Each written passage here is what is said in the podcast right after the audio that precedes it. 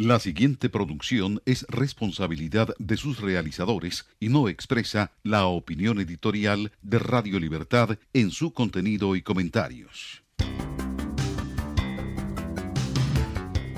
Aquí comienza Enlace Internacional con la Voz de América. Saludamos a nuestra audiencia en Colombia, Venezuela y el mundo por la frecuencia de Radio Libertad 600 AM en Barranquilla, Colombia y en simultánea por internet en www.cadenaradiallalibertad.com.co.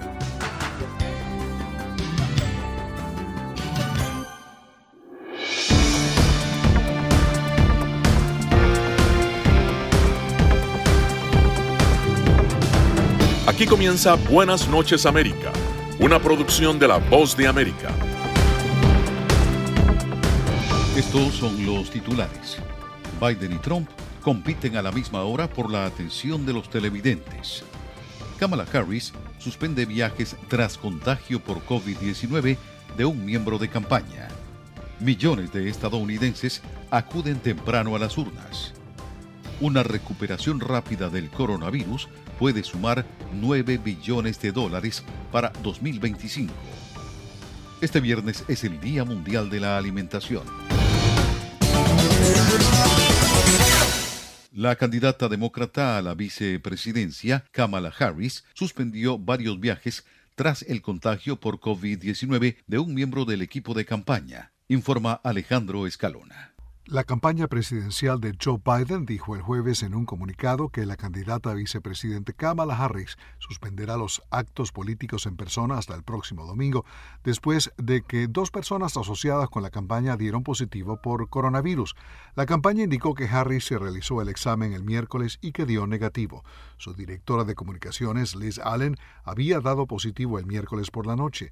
El texto del comunicado agrega que un miembro de la tripulación de vuelo que no pertenece a la campaña también dio positivo al coronavirus. Además, afirma que Biden no tuvo exposición, aunque él y Harris pasaron varias horas haciendo campaña juntos en Arizona el pasado 8 de octubre. Ambos llevaron máscaras en público en todo momento y sus asistentes dijeron que también mantuvieron la protección en privado. El comunicado especifica que durante el vuelo del 8 de octubre, Harris utilizó una mascarilla N95, al igual que los dos contagiados, y que estuvo siempre a más de dos metros de distancia de ellos. Harris tenía previsto viajar el jueves a Carolina del Norte para alentar al público a no tener que esperar al 3 de noviembre para votar y hacerlo durante el proceso electoral anticipado. Alejandro Escalona, Voz de América, Washington. Garantizar el voto en este ciclo electoral en medio de la pandemia de coronavirus ha llevado a varios estados a ofrecer voto por adelantado. Celia Mendoza habló con algunos de los votantes que harán uso de esta opción, que ha permitido que millones de estadounidenses ejerzan su derecho al sufragio. Para mí en particular, eh, para muchos mexicanos como yo, eh, al llegar aquí y hacerse ciudadano y obtener la ciudadanía y poder votar es algo increíble, algo que quizás soñábamos solo en nuestros sueños más lejanos. Sentimiento que motiva al estudiante de medicina Leonardo Angulo, quien votará temprano en el condado de Harris, Texas. Será la primera vez que vota en elecciones presidenciales tras hacerse ciudadano hace un año y medio. Mientras en Georgia, Claudia Gómez, de 19 años, estudiante de biología, quien nació en Estados Unidos, estará sufragando también en persona en los próximos días. Es importante que los jóvenes y todos eh, voten temprano porque su voto puede, se puede perder en el correo y también porque uno puede asegurar su voto en esa manera. A pesar de que los comicios son el 3 de noviembre, votantes demócratas y republicanos han salido masivamente a votar, indicó a La Voz de América Michael McDonald, profesor de Ciencias Políticas de la Universidad de la Florida. Estoy proyectando que alrededor de 150 millones de personas votarán y aproximadamente la mitad de esas personas votará antes del día de las elecciones, por lo que estamos viendo alrededor de 75 millones de personas podrían votar antes del proceso electoral del 3 de noviembre. Según US Election Project, dos millones de estadounidenses ya votaron en Florida, parte de los 14 millones que lo hicieron a nivel nacional. Mi papá precisamente fue a votar hoy en la mañana, su primera vez eh, early voting también. Eh, dice que el proceso fue muy fácil, eh, muchas protecciones de COVID. Celia Mendoza, Voz de América, Nueva York.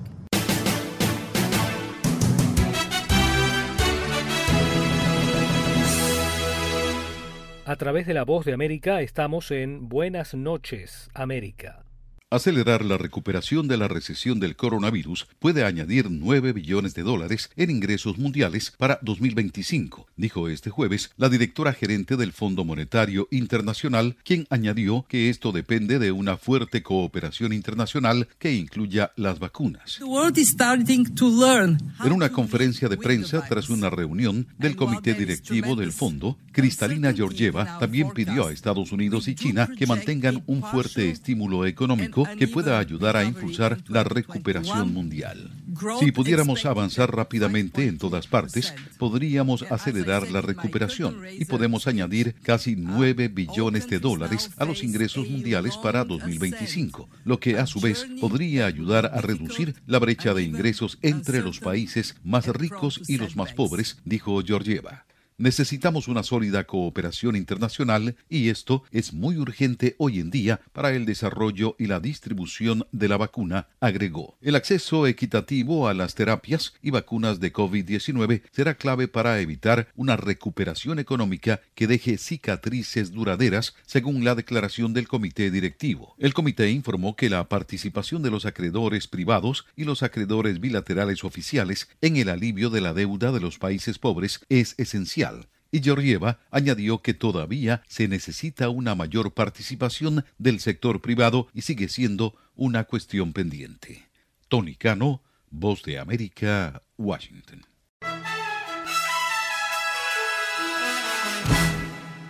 El Observatorio de Políticas de COVID-19 de la Universidad de Miami recopila, analiza y comparte datos de América Latina. En esta ocasión, los expertos expresaron su preocupación con las reaperturas, la falta de transparencia y la dificultad que tendrá la población de la región para tener acceso a la vacuna. Informa Alonso Castillo desde Miami.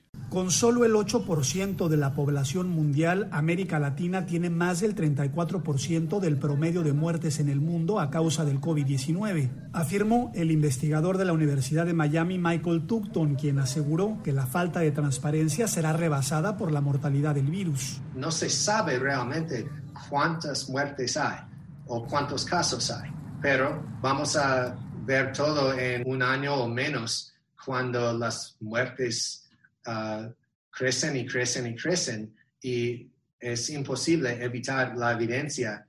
Más de 10 millones de contagios documentados y unas 373 mil muertes en la región deberían catalizar cambios estructurales, ya que se darán otro tipo de pandemias y hay que estar mejor preparados, dijo la doctora Patricia García, exministra de Salud de Perú. Cuestiones contextuales son las más difíciles de cambiar, pero creo que la ciencia eh, en todos sus aspectos podría ayudarnos a dar luces y tenemos que empujar para que las políticas de alguna manera se basen en esos datos, que ha sido una cuestión muy difícil. Según Adolfo Rubinstein, fundador del Instituto de Política Sanitaria en Argentina, los países que registran un mayor número de contagios nuevos son Brasil, Argentina, Colombia y México. El acceso a la vacuna le preocupa al académico. Veo más difícil que se pueda llegar a un consenso que permita el financiamiento, sobre todo en los países digamos, más vulnerables, que tienen menos chances de tener un acceso oportuno a la vacuna. La similitud de características económicas, políticas y sociales podrían impulsar una visión común, ya que juntos se podría lograr más que separados, concluyeron los expertos.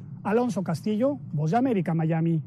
Cada 16 de octubre desde el año 1979 se conmemora el Día Mundial de la Alimentación, promovido por la Organización de las Naciones Unidas para la Agricultura y la Alimentación. Nuestro colega Leonardo Bonet nos preparó un informe al respecto. La pandemia de coronavirus que se ha apoderado del mundo en este año ha causado el aumento de la pobreza y del hambre para muchos, informa la Organización de las Naciones Unidas para la Agricultura y la Alimentación FAO.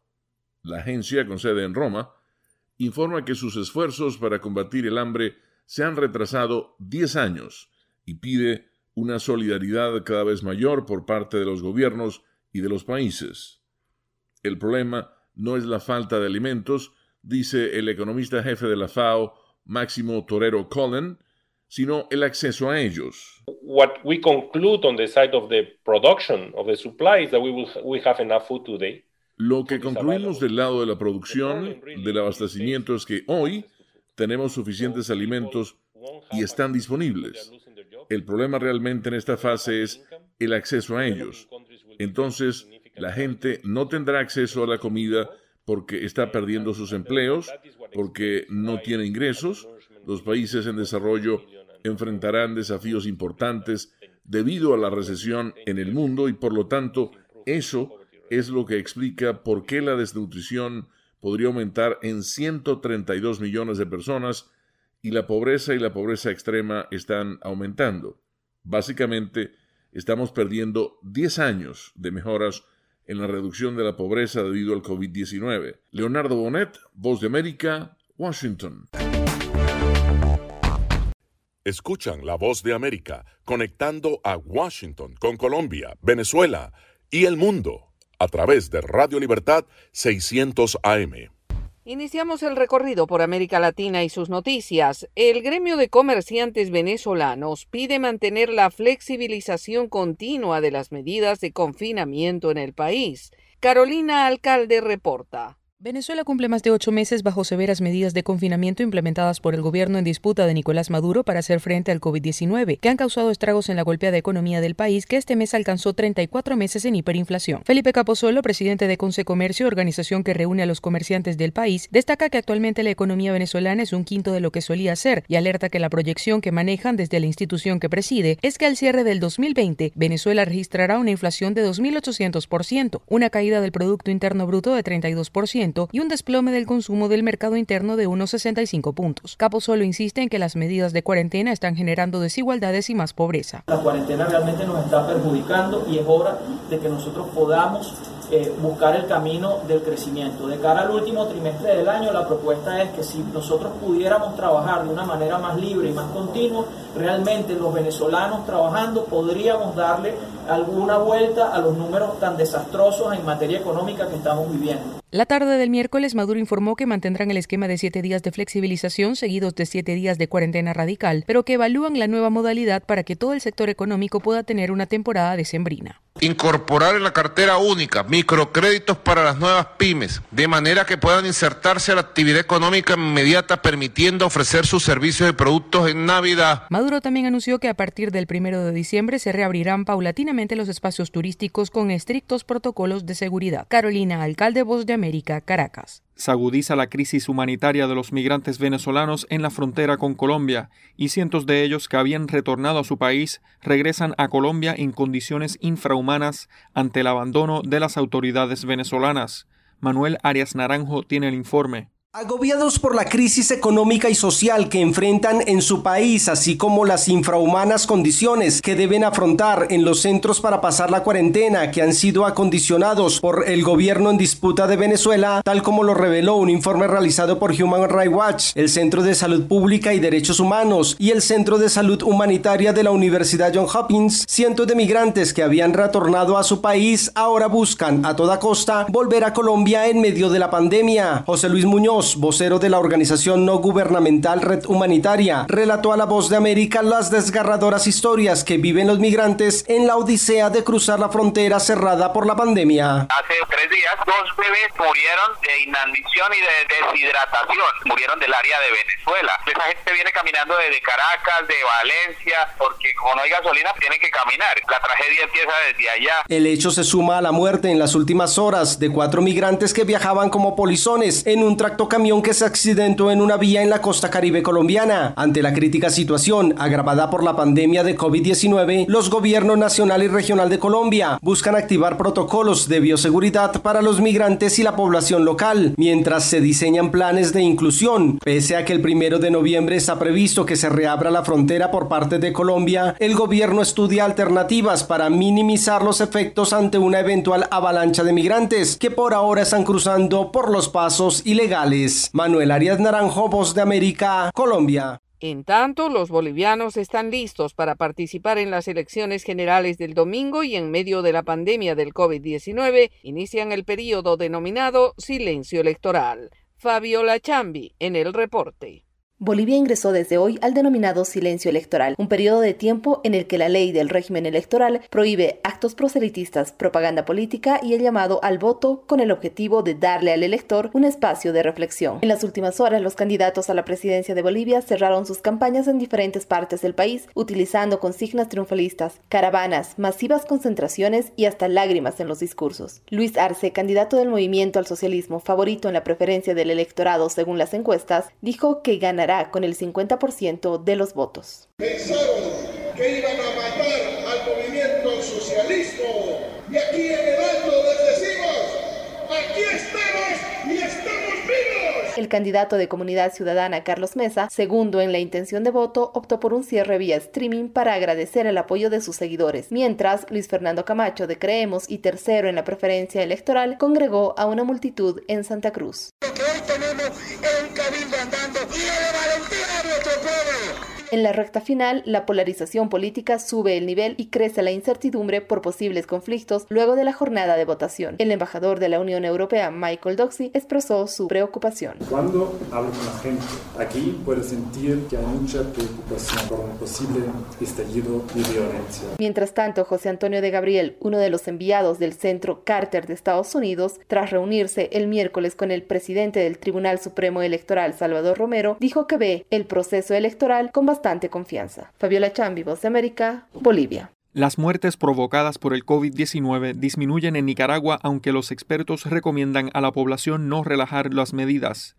Daliano Ocaña tiene el reporte. Los fallecimientos como consecuencia del COVID-19 o las complicaciones que provoca han disminuido de forma sostenida durante las últimas semanas en Nicaragua y el más reciente reporte del Ministerio de Salud que corresponde a la semana del 6 al 13 de octubre únicamente registra una muerte a causa de la enfermedad, acumulando desde que se detectó el primer caso el 18 de marzo un total de 154 fallecidos por la pandemia, mientras la vicepresidenta y primera dama de Nicaragua, Rosario Murillo, dijo a medios oficiales que el gobierno tiene un plan para difundir los logros contra la pandemia. Por eso estamos trabajando ya para dar a conocer una campaña que recoja todo lo que hemos hecho, los logros que gracias a Dios hemos tenido, sin envanecernos. En contraste con las cifras oficiales, el Observatorio Ciudadano COVID-19 registra hasta el 7 de octubre 10.631 casos sospechosos de la enfermedad y 2.768 muertos. Especialistas como el epidemiólogo Álvaro Ramírez mantienen las recomendaciones y piden a la población no bajar la guardia y estar prevenidos ante un rebrote de esta enfermedad. Primeramente, los datos del MISA no son confiables, como nunca lo han sido nunca se ha reportado la realidad de lo que acontece en el territorio. Se sabe que en este momento el mayor foco epidémico, la zona caliente de COVID, está en la zona de Madrid, Estelí y Nueva Segovia. Hasta la fecha y de acuerdo a los datos oficiales del gobierno, 4.054 nicaragüenses se han recuperado del COVID-19. Daliano Caña, Voz de América, Nicaragua.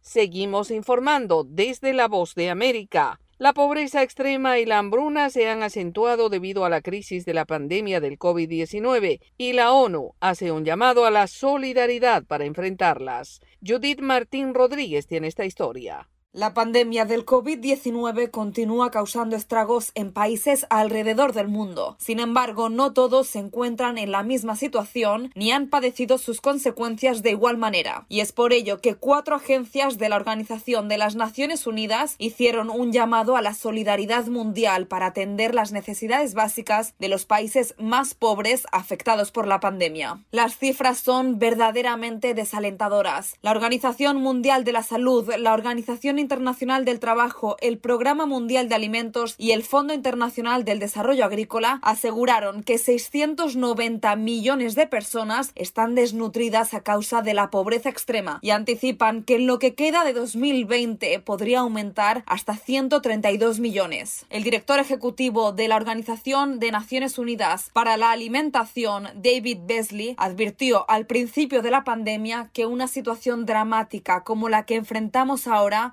posible. No solo nos enfrentamos a una pandemia de salud mundial, sino también a una catástrofe humanitaria mundial. Millones de civiles viven en naciones en conflicto, incluidas muchas mujeres y niños al borde de la hambruna. En esta declaración conjunta de las cuatro agencias de Naciones Unidas se recalcó constantemente el valor fundamental de la cooperación entre países y la especial solidaridad con los más vulnerables en tiempos de COVID-19. Judith Martín Rodríguez, Voz de América, Washington. Las protestas contra la monarquía se han extendido en España tras la reciente salida del ex rey Juan Carlos y una encuesta revela que el 40% preferiría abolir la monarquía mientras que casi el 35% está a favor de mantenerla. Los detalles con Alfonso Beato desde Barcelona. La encuesta publicada por una plataforma de 16 medios independientes, financiada por los lectores, sugiere que más del 66% de los catalanes optarían por una república, mientras que solo el 14% elegiría la monarquía. La gente joven lo tiene muy claro, como al ver que nos habla desde la protesta la última visita del rey a Barcelona. No tenemos mm, obligación de estar bajo el mando de una persona que nadie la ha elegido. Sus objetivos solo están pensados para él mismo. En Cataluña, muchas personas ven el sistema judicial español como defensor de la monarquía y la cohesión de España, dictando duras penas de prisión para los líderes independentistas. El presidente de Cataluña ha sido recientemente inhabilitado por desobediencia y el vicepresidente Pere Aragonés está como presidente en funciones. Esta represión generalizada tiene que finalizar y por lo tanto se tiene que activar la vía política para resolver un conflicto político. No se va a resolver ni con la prisión ni con el Código Penal. En el lado conservador, el partido Vox defiende el sistema como igualitario para todos ante la ley. Hablamos con Juan Cremades, abogado del partido Vox. Como esos hechos efectivamente revisten el carácter de delito, han sido condenados. O sea, no es que se les haya aplicado la ley de forma diferente a cualquier ciudadano. Solo en las tres pero muy influyentes regiones de Madrid, Andalucía y Valencia, los encuestados seleccionaron la monarquía como la mejor opción para España. Alfonso Beato, Voz de América, España. Momento deportivo en La Voz de América. Les informa Henry Llanos. En el béisbol de grandes ligas, José Altuve y los Astros están ansiosos por acompañar a los Medias Rojas en una nueva versión del béisbol de grandes ligas. Vencer 13 veces más a Tampa Bay para llegar a la Serie Mundial no será fácil, pero Houston lo considera posible. George Springer quebró el empate con un jonrón de dos carreras. Altuve aportó un cuadrangular y un doble productor y los Astros superaron 4-3 a los Rays de Tampa Bay para mantenerse con vida en la serie de campeonato de la Liga Americana. En la serie nacional, los Dodgers estaban montando ya un buen ataque antes de que un Grand Slam de Max Muncy coronara el inning con más carreras en la historia de los playoffs. La cosecha de 11 anotaciones en la primera entrada encaminó a Los Ángeles a triturar 15-3 a los Bravos de Atlanta para acercarse 2-1 en la serie de campeonato. Julio Urias, con tres victorias en el mismo número de apariciones dentro de esta postemporada, cumplió su primera apertura, repartió cinco ponches y toleró una carrera así como tres hits en cinco innings. En el fútbol internacional, Cristiano Ronaldo regresó a Italia tras haber dado positivo por el coronavirus en Portugal. El delantero de la Juventus fue trasladado el miércoles en una ambulancia aérea de Lisboa a Turín para completar allí su periodo de cuarentena. Cristiano Ronaldo regresó a Italia en un vuelo autorizado por las autoridades sanitarias competentes a pedido del futbolista y completará su aislamiento en su residencia, según informó la Juventus en un comunicado para todo el fútbol italiano y el fútbol mundial. Henry Llanos, Voz de América, Washington. Señal satélite. Desde Washington, enlace internacional de la Voz de América con Radio Libertad 600 AM.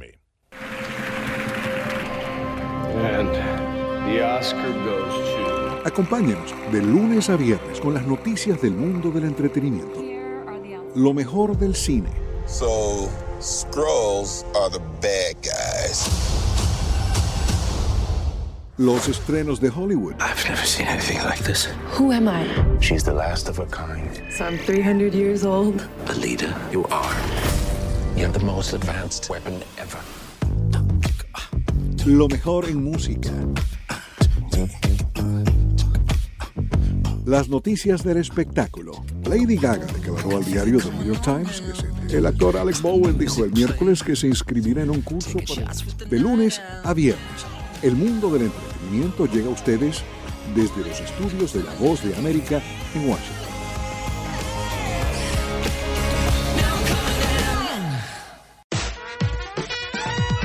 Alejandro Escalona, voz de América, Stevie Wonder lanzó dos nuevas canciones para hacer un llamado a la unidad ante los desafíos del racismo y la pandemia del coronavirus aquí en Estados Unidos.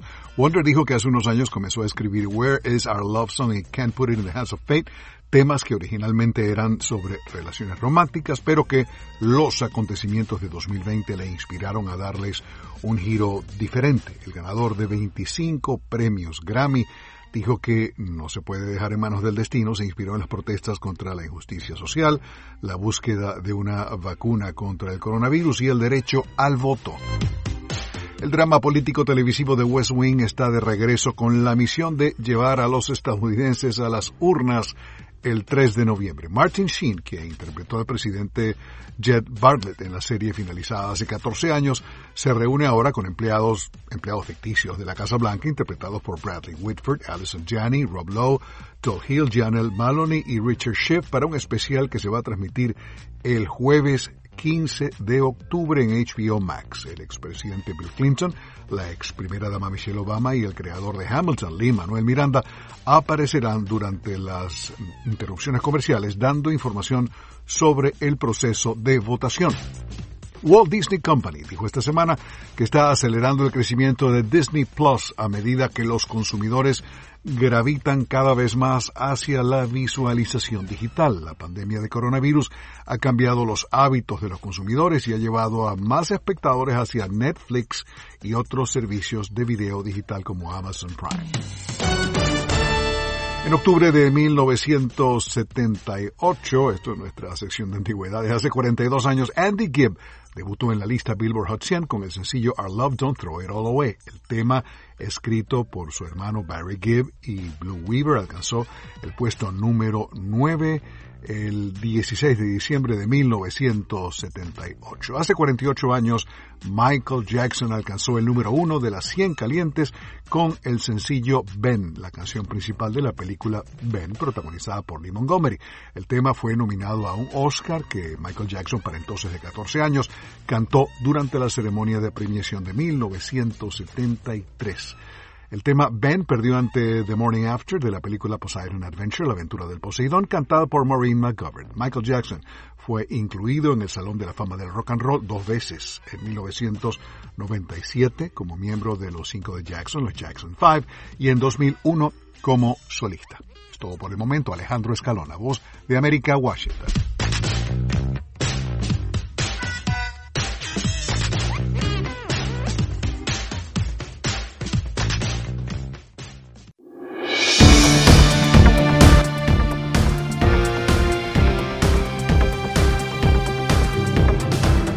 Aquí cerramos Buenas noches América.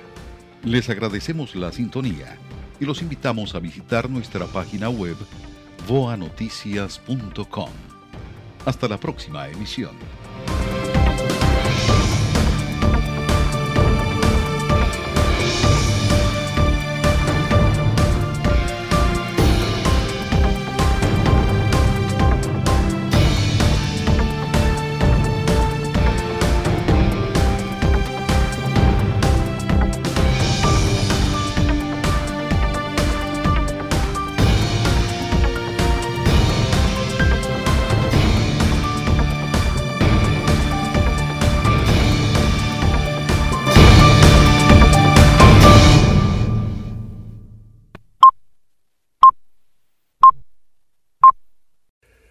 Escuchan La Voz de América en la señal internacional de Radio Libertad 600 AM. La Voz de América presenta.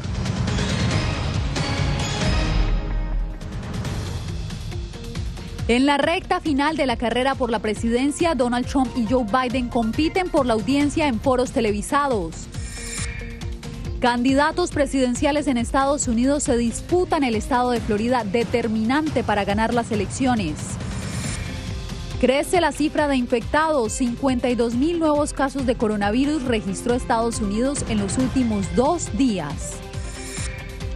Y Bolivia en silencio político tras el cierre de campañas a tres días de las elecciones.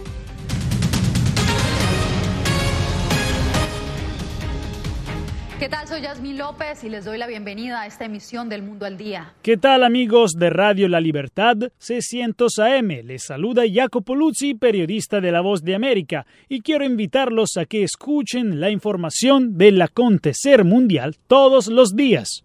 Desde Washington, para ustedes. Gracias, Jacopo. Y seguimos con las elecciones en Estados Unidos.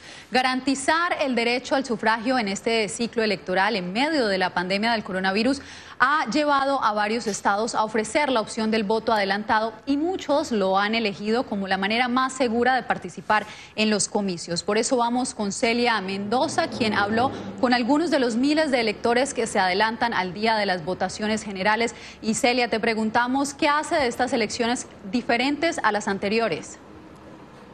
Realmente sabemos que este año, a diferencia de hace cuatro, existe más motivación, no solamente por parte de los republicanos, pero también los demócratas, un mayor número de registro de nuevos votantes, en especial en estados claves como la Florida, Ohio, entre otros, y en especial un sentimiento de la urgencia de que hay que votar. Para mí en particular, eh, para muchos mexicanos como yo, eh, al llegar aquí y hacerse ciudadano y obtener la ciudadanía y poder votar es algo increíble, algo que quizás soñábamos solo en nuestros sueños más lejanos. Sentimiento que motiva al estudiante de medicina Leonardo Angulo, quien votará temprano en el condado de Harris, Texas.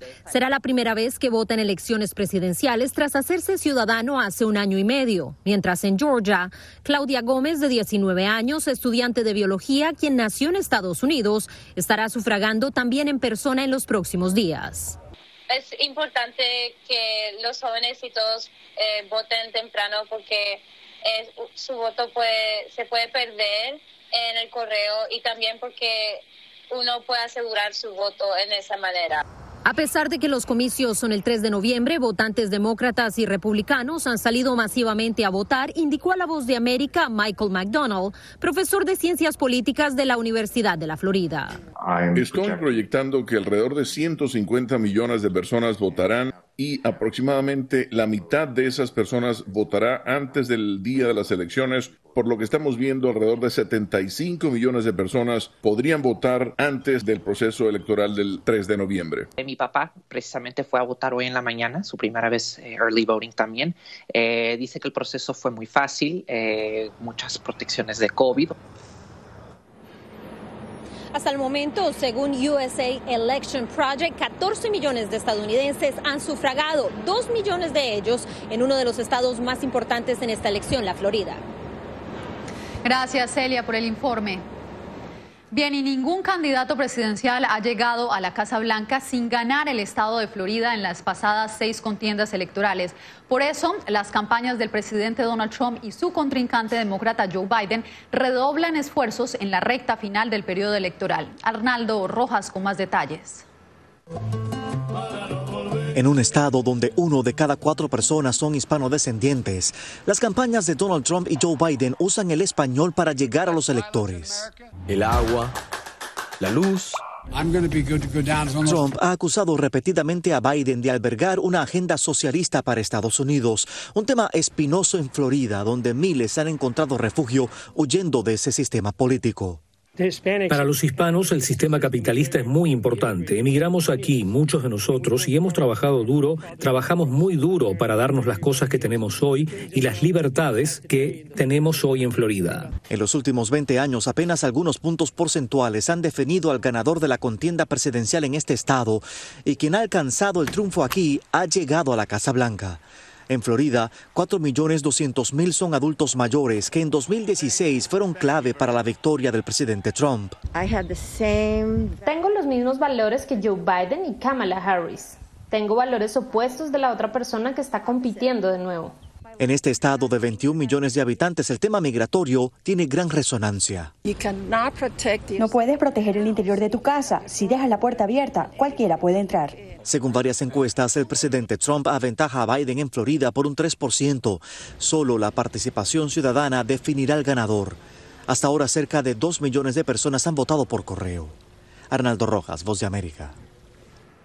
La pandemia del coronavirus no solo dio un giro a la manera de hacer campaña en Estados Unidos, su impacto en las vidas y la economía de los estadounidenses también desplazó temas tradicionales en la contienda presidencial. Jorge Agobián nos informa. Gane quien gane las próximas elecciones en Estados Unidos, recibirá un país padeciendo la desolación e incertidumbre que llegó en 2020 con el coronavirus.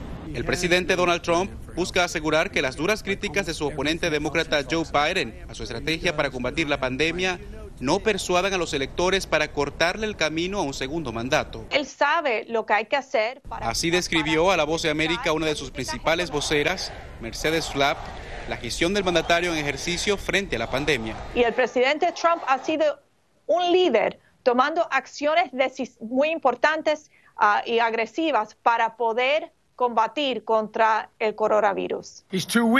Pero sus oponentes sostienen que el mandatario le falló a los estadounidenses. En nombre de la campaña demócrata, el estratega Christian Ulbert acusó al mandatario de falta de liderazgo. Él no está trabajando con los aliados, eh, no está manejando la pandemia con la ciencia. Como consecuencia de la crisis sanitaria, quien resulte ganador también heredará una economía severamente golpeada.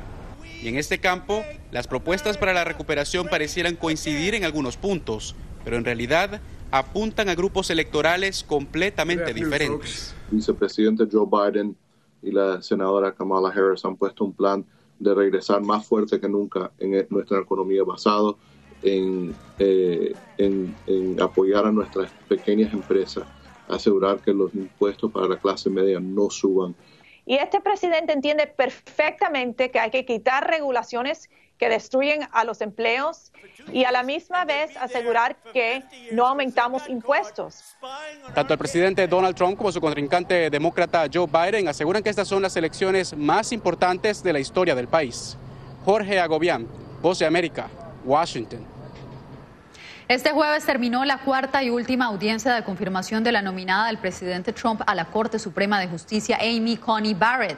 La Comisión Judicial del Senado confirmó que el próximo 22 de octubre comenzará la votación de ratificación.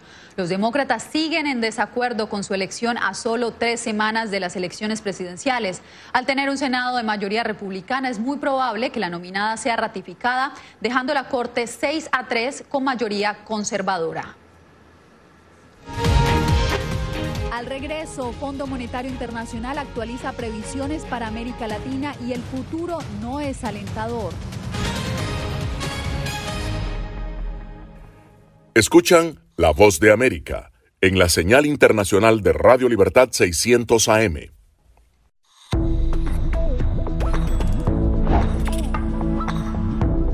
Permitas que interactúe con personas o animales fuera de la casa. Si una persona de la casa se enferma, evita que tenga contacto con tu mascota. Designa a un miembro de la familia o un amigo para cuidar a tu mascota a corto o largo plazo en caso de que tú no puedas. Limpia sus patas una vez que regreses a casa, pero no uses productos tóxicos para ellos como toallitas desinfectantes. Usa champú para bebés y aceite de coco en sus patas si notas picazón o sequedad. Prepara un kit de emergencia que incluya un suministro de medicamentos por 30 días y al menos dos semanas de alimentos y otros suministros. Asegúrate de que todas las mascotas lleven collares y etiquetas con información actualizada como nombre, número de teléfono y necesidades médicas urgentes.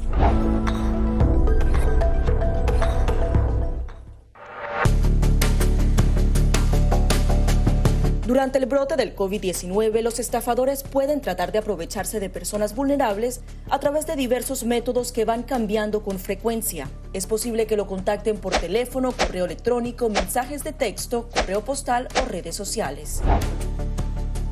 Ten cuidado con ofertas de kits de supuestas pruebas caseras, curas milagrosas o pruebas inmediatamente accesibles. Response Act has made coronavirus testing more accessible immediately. Tras un desastre, organizaciones caritativas falsas aparecen afirmando que tienen vínculos con otras reales. Siempre verifica que la organización sea legítima. Alguien que asegura que trabaja en el gobierno puede pedirte tu información personal o intentar cobrarte cuotas falsas para así ingresar tu cheque de estímulo. Esta es la señal internacional de Radio Libertad 600 AM. Enlace con la voz de América.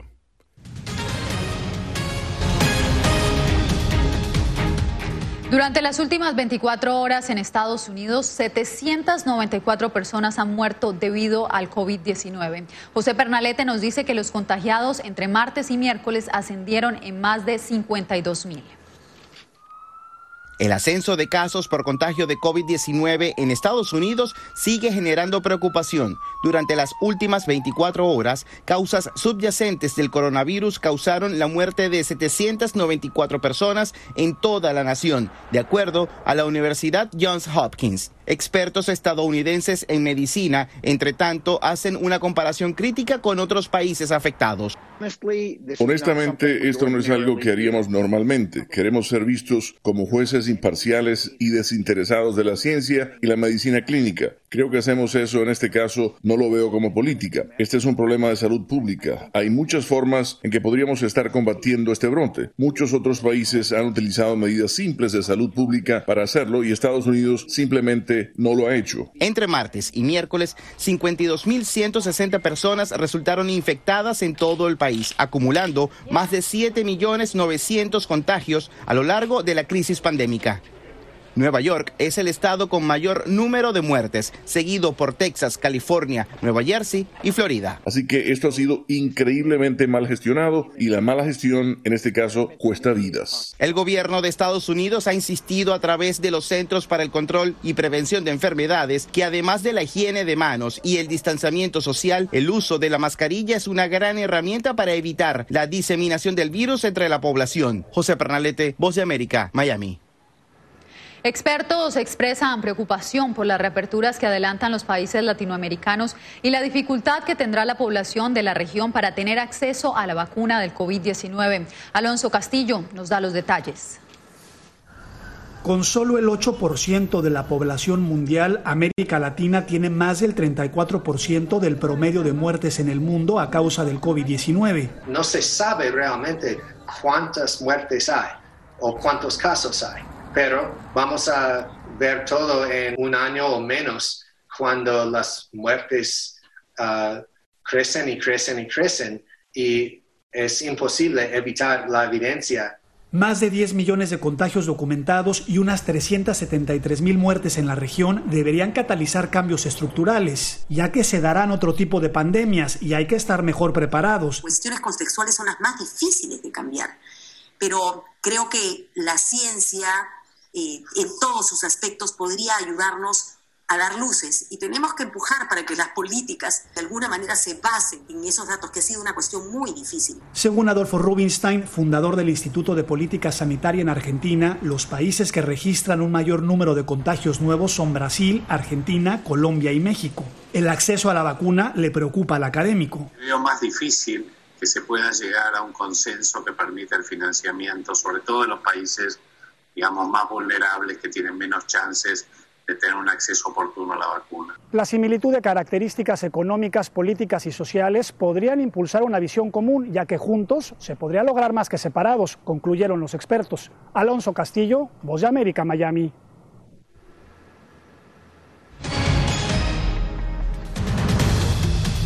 898 mil nuevas reclamaciones de subsidio por desempleo se presentaron en Estados Unidos durante la última semana. Esto de acuerdo a lo revelado por el Departamento de Trabajo este jueves. Según el informe, durante más de un mes la cifra se ha mantenido por encima del punto más alto registrado antes de la pandemia, que fue de 695 mil. Especialistas aseguran que el proceso de recuperación se está desacelerando.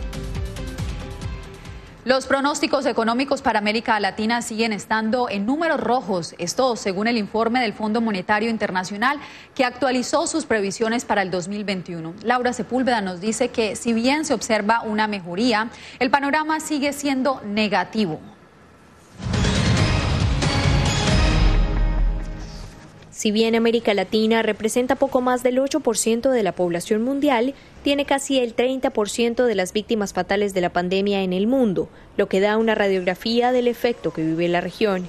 Según Gian María Milesi, del Fondo Monetario Internacional FMI, Latinoamérica se encuentra muy golpeada este año por los cierres y restricciones. Y después una recuperación que empieza el año que viene, pero claro, no es una recuperación suficiente el año que viene para lograr eh, recuperar los niveles de actividad económica eh, eh, que había el año pasado. Las previsiones a las que califican como prudentes consideran una baja tasa de transmisión y con la esperanza de que la ciencia aporte soluciones, pero sostienen que son panoramas subjetivos. Si um, la pandemia, claro, se pone más, más severa el impacto puede ser todavía peor del que tenemos en ese momento en nuestros pronósticos. Brasil y Chile han tenido una positiva intervención mediante una política económica para ayudar a los afectados por la pandemia.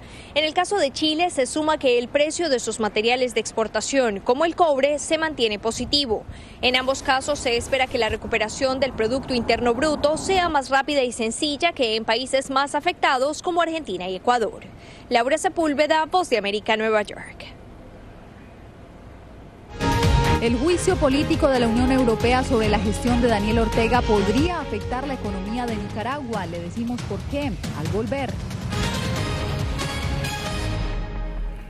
Esta es la señal de Radio Libertad 600 AM, emisora afiliada al sistema de noticias de la Voz de América.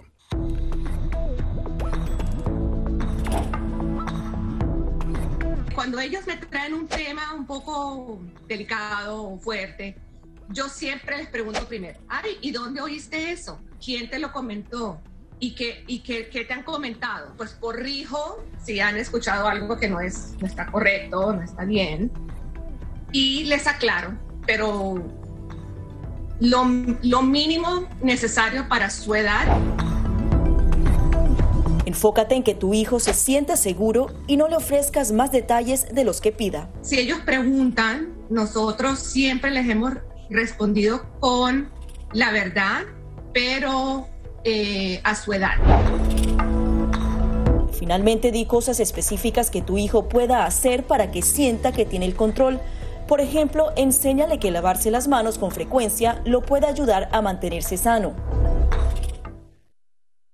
Somos la voz de América. Según la patrulla fronteriza, se necesitan más agentes. Es un proyecto de ley que prohibiría la venta de armas y equipos antidisturbios al gobierno de Venezuela. Pedir la libertad de los que consideran prisioneros políticos. Información balanceada y objetiva. La ayuda proveniente de Estados Unidos. Sin embargo, el gobierno colombiano dice que eso no sucederá. Entérese de lo que sucede en Estados Unidos, América Latina y el mundo en un solo lugar. boanoticias.com. Si estás teniendo problemas para pagar tu tarjeta de crédito, un préstamo estudiantil o los servicios públicos, ponte en contacto con tus acreedores lo antes posible. Haz una lista de todas tus obligaciones actuales y circula los gastos que no son esenciales para que así puedas ver cuánto podrías ahorrar de forma realista.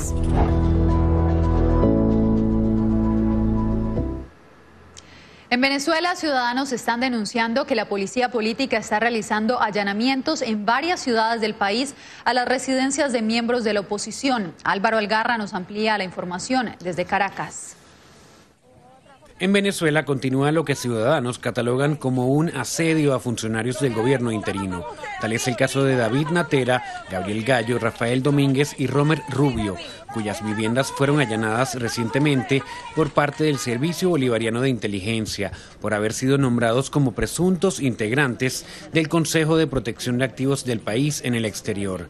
Este órgano fue creado por Juan Guaidó con la finalidad de saber cuáles son esas propiedades, impedir el control de Maduro y resguardarlas. A este respecto, el dirigente del partido opositor Primero Justicia, Gabriel Santana, advirtió que no se puede olvidar que en el país persiste un sistema de gobierno violador de derechos fundamentales. Es un recordatorio constante de que vivimos en dictadura. El régimen eh, a todo lo que se lo ponga lo ataca, lo persigue, lo mete preso, lo manda para el exilio. Del mismo modo, el dirigente opositor juvenil Álvaro Ponce catalogó como inaceptable que se persiga, dijo, a las personas que buscan un cambio de rumbo político de manera pacífica. Creo que bueno, la represión en cualquier ciudad o cualquier pueblo creo que eh, es inaceptable. Creo que no hay libertad Aunque hasta el momento no se ha pronunciado sobre los allanamientos realizados, el presidente en disputa Nicolás Maduro admitió recientemente que persiste en la búsqueda para avanzar en el diálogo con la oposición del país, para avanzar en la creación de condiciones que permitan la más amplia participación electoral y para avanzar en la creación de confianza. Álvaro Algarra, América, Caracas. Nicaragua podría sufrir un grave deterioro en su economía si la Unión Europea lo expulsa del acuerdo de asociación con Centroamérica por las faltas del gobierno del presidente Daniel Ortega con la democracia y los derechos humanos. Donaldo Hernández. La posibilidad de que Nicaragua quede fuera del acuerdo de asociación entre la Unión Europea y Centroamérica podría traer graves consecuencias a la economía del país. Datos del Banco Central indican que el 10% de las exportaciones van hacia el viejo continente. La Unión Europea como bloque representa el tercer socio comercial de Nicaragua. Eh, el año pasado se exportaron alrededor de 399 millones de dólares, casi 400 millones de dólares, que se dejarían de percibir. El economista Michael Marenco explica que si la Unión Europea suspende a Nicaragua del acuerdo comercial, también tendrá efectos en la inversión. Si Nicaragua queda fuera del acuerdo de asociación, eso impacta la imagen país de Nicaragua para potenciales flujos de inversión extranjera directa en la región. La preocupación de diferentes sectores surge a raíz de la reciente resolución del Parlamento Europeo, en la que se señala al gobierno de Nicaragua de violar una cláusula del acuerdo comercial, la cual contempla el respeto de los derechos humanos, los valores democráticos y la gobernabilidad. No sería el hecho de que Europa impone una sanción, sería más bien que Ortega y su camarilla incumplen un compromiso. Oficialmente, el gobierno de Nicaragua no se ha pronunciado sobre la resolución del Parlamento Europeo. La Voz de América también solicitó entrevistas con varios funcionarios, pero al cierre de este informe no había recibido respuesta. Donaldo Hernández, Voz América, Managua. A tres días de las elecciones, Bolivia entra en periodo de juicio político tras el cierre oficial de las campañas. Los detalles más adelante. Escuchan la voz de América conectando a Washington con Colombia, Venezuela y el mundo a través de Radio Libertad 600 AM. Además de asegurarse de tener un amplio suministro de alimentos en casa, a la gente también le preocupa el poder infectarse del COVID-19 a través de estos productos. La buena noticia es que los Centros para el Control y la Prevención de Enfermedades aseguran que los alimentos no son una vía de transmisión del virus. Expertos en seguridad alimentaria aseguran que es poco probable ya que el virus no se multiplica en los alimentos. Según la Organización Mundial de la Salud, el virus es probablemente susceptible a las temperaturas normales de cocción. En general, los restaurantes tienen normas de seguridad alimentaria que deben seguir, sobre todo para evitar la transmisión de cinco bacterias y virus transmitidos por los alimentos. Esas normas evitarían que el nuevo coronavirus se introdujera en su comida. Somos la voz de América disparos de perdigones, están tirando también bombas. Donald Trump y Kim Jong-un ya se encuentran en Singapur. No han cesado los enfrentamientos entre oficiales de la Guardia Nacional y los manifestantes. Información balanceada y objetiva. Florence Ustedes pueden verlo. Interese de lo que sucede en Estados Unidos, América Latina y el mundo en un solo lugar. boanoticias.com.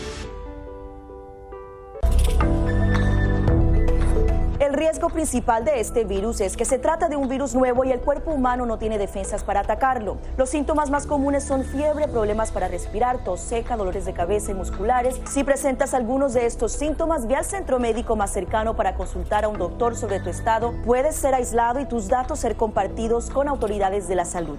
Para más información visita nuestra página web o síguenos a través de las redes sociales bajo arroba Noticias.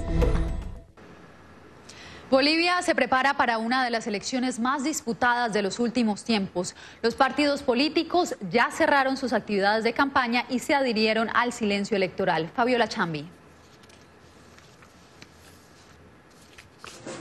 Los candidatos a la presidencia de Bolivia realizaron sus últimas actividades como parte de las campañas políticas que impulsaron tanto en la calle como en las redes sociales para pedir el voto de los ciudadanos de cara a las elecciones generales del 18 de octubre. En una masiva concentración en la ciudad de El Alto, el candidato Luis Arce Catacora se mostró convencido de una victoria para el retorno del movimiento al socialismo al poder. Pensaron que iban a matar al movimiento al socialismo. Y aquí en El Alto les decimos, aquí estamos y estamos vivos. En la recta final para las elecciones y el silencio electoral que prohíbe todo acto proselitista a riesgo de sanción, Queda la pregunta de si realmente las campañas políticas pueden incidir en las urnas. El consultor internacional y mentor de The Funder Institute de Silicon Valley, Pedro Cabrera, realizó este análisis para La Voz de América. Estamos asistiendo a, a la última campaña prehistórica porque en términos de spots, por ejemplo, todavía seguimos viviendo el spot biográfico de que este fue humilde, de que nació pobre y que después y después hay mentiras. Pero también vaticina un cambio radical para el futuro. En las elecciones del 2025 nos va a mostrar gente joven con otra idea de hacer campañas políticas, pensando más en propuestas. Este domingo los bolivianos elegirán al presidente y vicepresidente del país, 36 senadores, 130 diputados y 9 representantes ante organismos parlamentarios supraestatales. Fabiola Chambi, Voz de América, La Paz. Y en Perú, un visitante japonés llamado Jesse Katayama se hizo famoso por lograr que después de siete meses de cierre, las autoridades abrieran Machu Picchu solo para él. El joven de 26 años había planeado estar solo por tres meses para conocer la ciudad inca, pero las restricciones por el coronavirus lo hicieron quedarse por todos estos meses. Así nos despedimos.